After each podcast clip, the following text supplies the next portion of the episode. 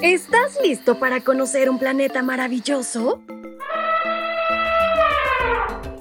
A través del devocional para menores y adolescentes, aprenderemos de cosas interesantes creadas especialmente para ti y para mí.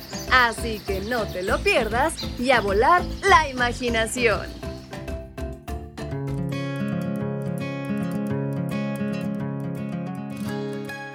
¿Te gustan los insectos? ¿Has tocado alguno?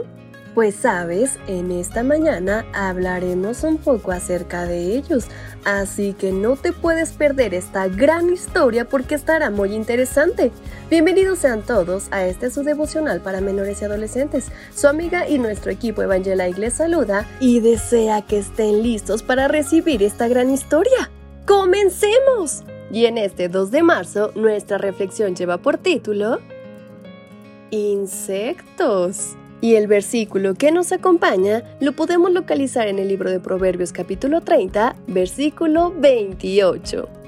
La araña que atrapas con la mano y está en palacios de rey.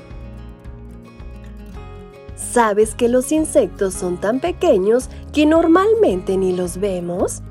Algunos de ellos se esconden en todo tipo de lugares. Por ejemplo, hay unos pequeños escarabajos que a veces aparecen en el pan.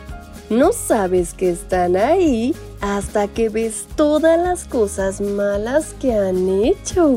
Así que presta mucha atención a los siguientes datos curiosos de los insectos. El pequeño escarabajo del pan, también llamado larva, se alimenta de madera seca, así como de pimientos picantes y jengibre deshidratado. Pero uno de sus alimentos favoritos son los libros. Una larva hambrienta puede comerse hasta 27 libros. ¿Puedes creerlo? Con esos ojos que ocupan la mayor parte de su cabeza, las moscas y las libélulas pueden ver hasta por detrás de sus cabezas pueden ver venir a sus enemigos desde atrás, así como también por arriba y también por abajo. Los mosquitos macho no pican, solo las hembras te causan esos dolorosos bultitos rojos que tanto pican. Los machos se alimentan solamente de los jugos y néctares de las plantas. Las polillas pueden escuchar sonidos mucho más allá de lo que tú y yo podemos escuchar. De hecho, si perciben el sonar agudo de los murciélagos, rápidamente se tiran al suelo para escapar de ellos. Las termitas magnéticas o de brújula siempre construyen sus nidos de forma que los lados anchos y planos estén orientados hacia el este y el oeste, y los extremos más finos hacia el norte y el sur. ¿Puedes creerlo?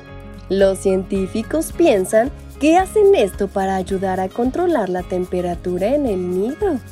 La seda de araña es la fibra natural más dura que se conoce. Las telarañas enormes de una araña del Pacífico Sur son tan resistentes que hasta se pueden usar como redes de pesca. ¿Puedes creerlo? Como hemos visto, aunque los insectos son tan pequeños, pueden hacer cosas muy grandes.